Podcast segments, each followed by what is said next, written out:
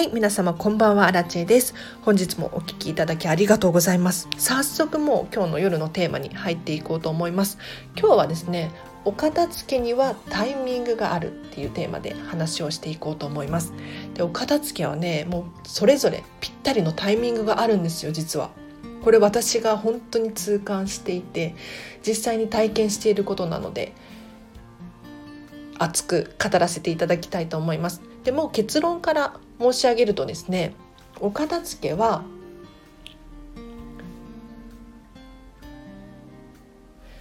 やりたくなったらやればいい。です。でちょっと待ってください。これちょっと一見雑なように感じるかもしれないんですけれどちゃんと理由があるので解説していこうと思います。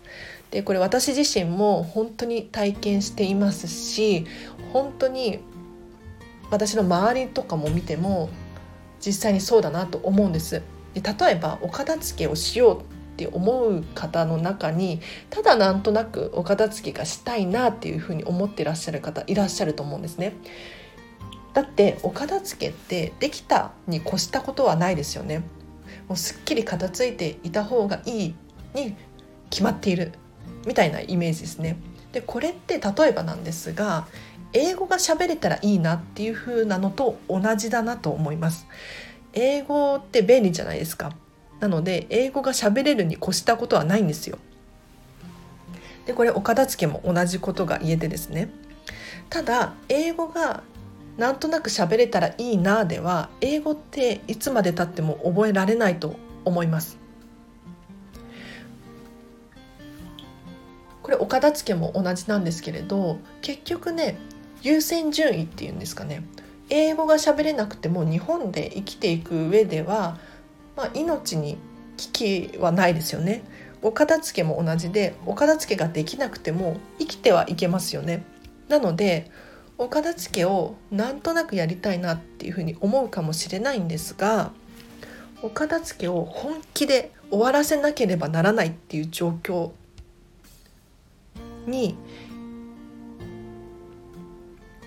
いかに自分を持っていくか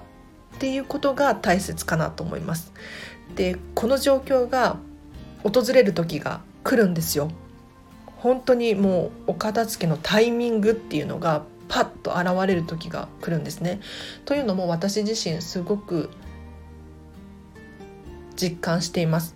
で実は私去年こんまりメソッドでお片付けを終わらせることができたんですね。ただもっと言うとこんまりさんが初めて本を出した時に当時私本を読んでいてお片付けしようと思ってお片付けをしているんですよ。ただこの時はお片付けを終わらせることができなかったんです。で当時何が起こったかっていうともう何年前だ？かなり前なんですけれどこんまりさんがテレビでよく出ていてでこんまりさんの本を知って一度読んだんですね。でこれはなかなか面白そうだなと。私もちょっとやってみようかなっていうふうに思ってお片付けを始めたんですがお片付けってその時本気で終わらせようっていうふうには思っていなかったんですね。ただなんとなくテレビで見たからとか。で本を実際に読んでみたからちょっとやってみようとか。そういう気持ちでやったのでなんとなく片付けはしたんですけれどで知識としては多少はお片付けのことが分かったんですがお片付けを終わらせることはできなかったんですね。ただ去年どうしてじゃあ終わらせることができたのかというともうタイミングが訪れたからとしか言いようがないんですね。お片付けしたいっていうポイントが現れたんですよ。でこれ何かっていうとですね当時私人生に非常にモヤモヤしていてもう本気でモヤモヤしていましたね。もうぶっちゃけて話すと楽しくなかったです。で何がそうさせてたのかというと仕事も普通にあって友達もいてで休日に友達と遊びに行ったりとか、時間もあるし割と余裕なお金もあってですね何がモヤモヤさせてるんだろうと何が不安不満なんだろうっていうふうに感じていたんですがその時思ったのはですね私の人生これでいいんだっけっていうことだったんですよ。なんかみんなと同じように過ごせているのにみんなと同じがゆえにこれって私らしいかなとか私の人生なんだよね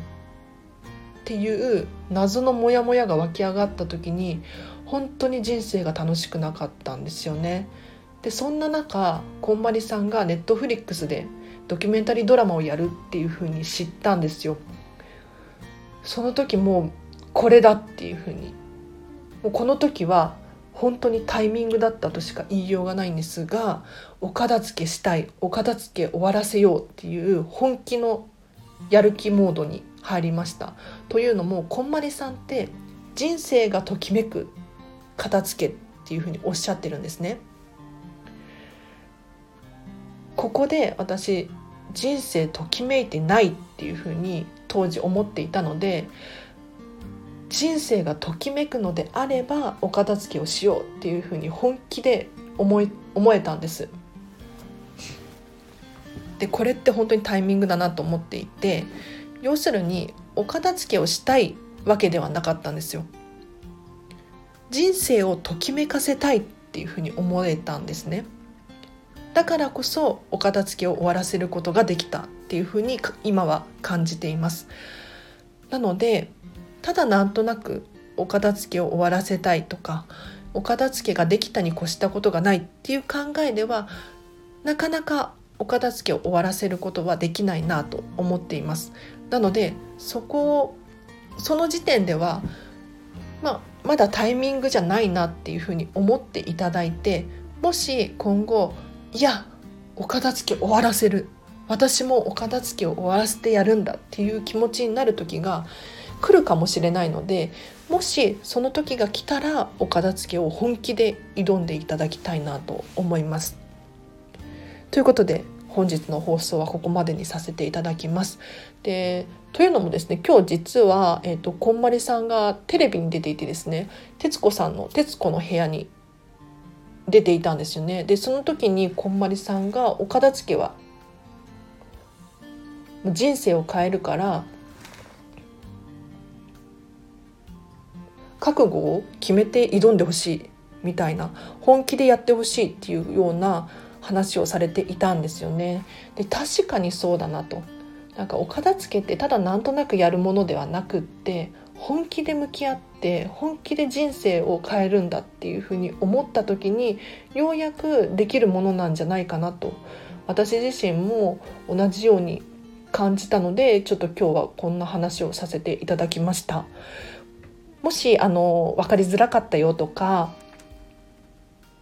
もっと詳しく聞きたいなんていう方いらっしゃいましたらコメントやレターで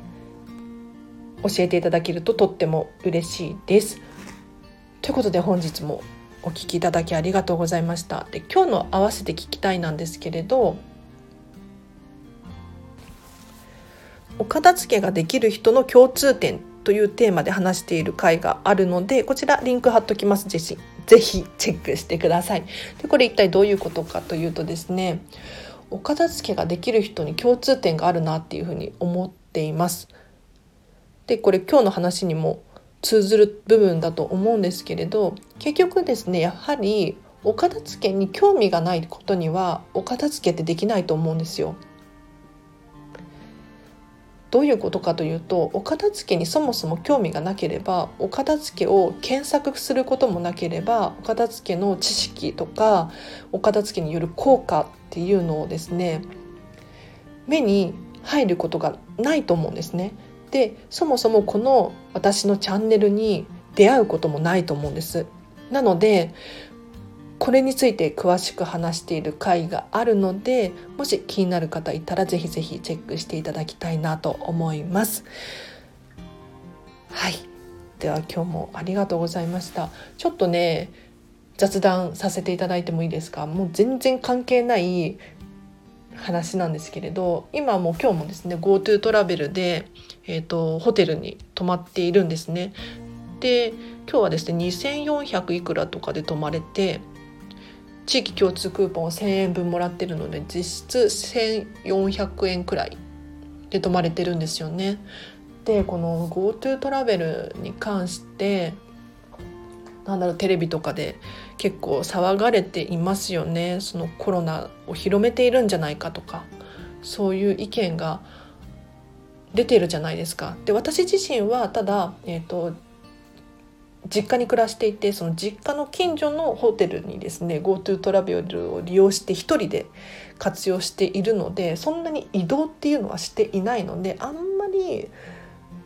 気にしてはいないんですけれどやはり気にしている方もいらっしゃいますよね。ただ、うん、夜なので私の本音というか黒アラチェっていうのかな？白アラチェと黒アラチェがいるんですけれどもう黒い部分を見せると私この GoTo トラベルはね大賛成で GoTo トラベルを停止するとか延期するとかっていうのは反対なんですよね。というのもちょっとこれ話してなんか反感を買うかもしれないのを覚悟で話しているんですけれど私自身飲食店で働いているんですよちょっとねこれ声震えちゃうなあのコロナの影響でこの5月6月っていうのが休みだったんですよ。もうお仕事が一切ない感じだったんですね。でその時本当に不安で、まあ、当時まだ部屋を借りて住んでたのでその家賃があるとか日々の食費とか生活があるわけですよね。その中でお給料がガクッとなくなってしまったで国からこの6割保証されてたんですけれどその6割もそこから税金が引かれるわけですしその残業代とかが入っていないので、ま実質半分とかそれくらいしかもらえていなかったんですよ。でこれが今後続いたらどうしようっていうふうに本当に本気で思ってたんですよ。でただ私にはそのこんまり流片付けコンサルタントになろうっていう目標があったのでまあ頑張れていたんですけれど何て言うのかな本当にその仕事の面ではすっごい不安だったんですよね。で今はえっと、割と回復していって全然以前と同じような感じで働けてはいるんですけれどそれでもまだまだ不安というかなのでそのこんまり流片付けコンサルタントと両立してこう今後活躍できたらいいななんていうふうに思っているんですよね。でそこでこの GoTo トラベルを利用させていただいている右からするとですねこれって本当にありがたいというかどういうことかというと私自身こうホテルに泊まって何何度も結構利用させていただいてるんですけれどそうするとですねこのホテルで働いてる人とかホテルのスタッフさんとか清掃の方とかたくさん出会うんですよ。で今日も結構このホテル気に入っていて何度も通わせていただいてるホテルを使ってるんですけれどもうやっぱりね顔を覚えられていていつもありがとうございますなんていうふうに言われるんですよね。そうするとね何て言うのかなこの人たちも働いてるわけなんですよ。うん、で私みたいにこう GoTo トラベルを利用してホテル泊まってる人とかもいるんじゃないかなっていうふうに思ってですね。でこの GoTo トラベルが停止するとかなんだろうなその一部の地域だけなくなっちゃうとかそういうことがあるとこの人たちの生活ってどうなるんだろうとかすっごくね思うんですよね。やっぱりもちろんコロナが広まるっていうのは良くないことだと思うのでもう本当に安全面には気をつけていただきたいんですけれど一方でその生活ができなくなったらっていうふうに思ったりもするんですよ。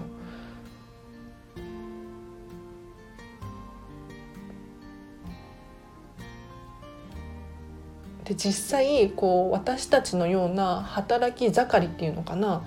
働いてる人たちが今後の日本をうん支えていくじゃないけど、まあ、私が払ってる税金なんていうのは微々たるものなんですがそれでもねやはり、えーと、若い人たちが日本をこう支えていくっていうふうに思うとですねこう今働いている人たち働ける人たちが今後安心してこう日本で働けるような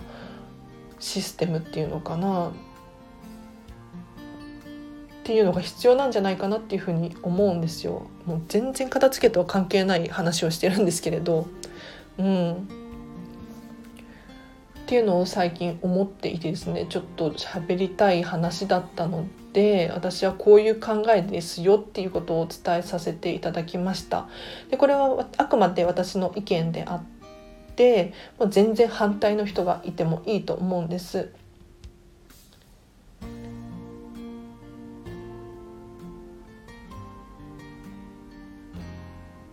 なのでちょっとねうん本当に私自身これについてはね感慨深いんですよね。でどうして私が GoTo トラベルでホテルに泊まっているのかっていうと今あのそれこそコロナの影響でちょっとお給料が安定していないので今実家に戻ってきてるんですよね。で実家だとねやっぱり物がごちゃごちゃしすぎていて私自身このミニマリストっぽいので視界からの情報だったりとか音とかすごく敏感で何て言うのかなごちゃごちゃした生活に耐えられなくてせっかく GoTo トラベルで安く泊まれるのであればこれを利用しようっていうふうに思って GoTo トラベルでホテルに泊まっているんです。なのでもう皆さんも全然活用していただきたいなって私は思うんですけれどだからこの GoTo トラベルの終わっちゃったらどうしようとかって思ってなんかその家を借りるまでのその家賃だったりとか、まあ、生活費とかまだまだ不安なんですよね。でそこでなんだろう GoTo トラベルが終わっちゃったら部屋を借りなきゃいけないというかこう、まあ、借りなきゃいけないわけではないんですけれどやはりミニマリストとしてはちょっと居心地が悪かったのでなんとかしなきゃななんて思っていてあちょっとなんかだいぶ話が脱線していてちょっと今日ここにここまでで終わりにさせていただこうと思います。なんか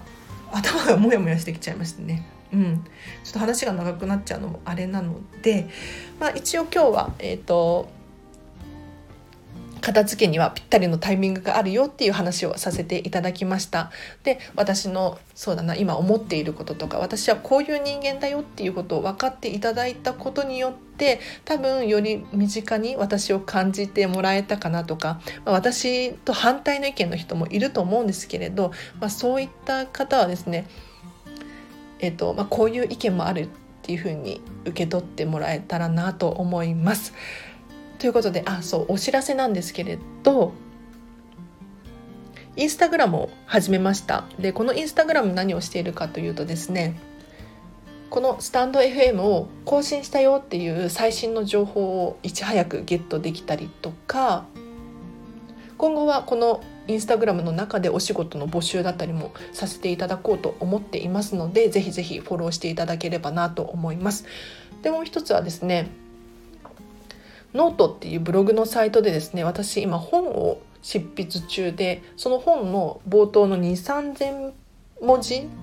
を無料で限定公開しているのでぜひチェックしていただけたらなと思います。でこれどういう内容かというとこのスタンド FM で喋っている内容をですね綺麗にまとめたものになります。もし気になる方いらっしゃいましたらこちらもリンク貼っとくのでぜひぜひチェックしてください。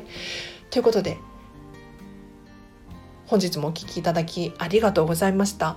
このチャンネルではですね見習いこんまり流片付けコンサルタントである私がもっとお片付けがしたくなるそんな理由や効果について話しているチャンネルでございます。で基本的には1日2回更新をさせていただいているんですけれど、まあ、1回の時もあるんですが毎日は更新しているので是非フォローしていただいてですねまた明日お会いできたらなと思います。では本日も最後までお聴きいただきありがとうございました。では今日もお疲れ様です。明日もハッピーな一日を一緒に過ごしましょう。あらちでした。バイバイ。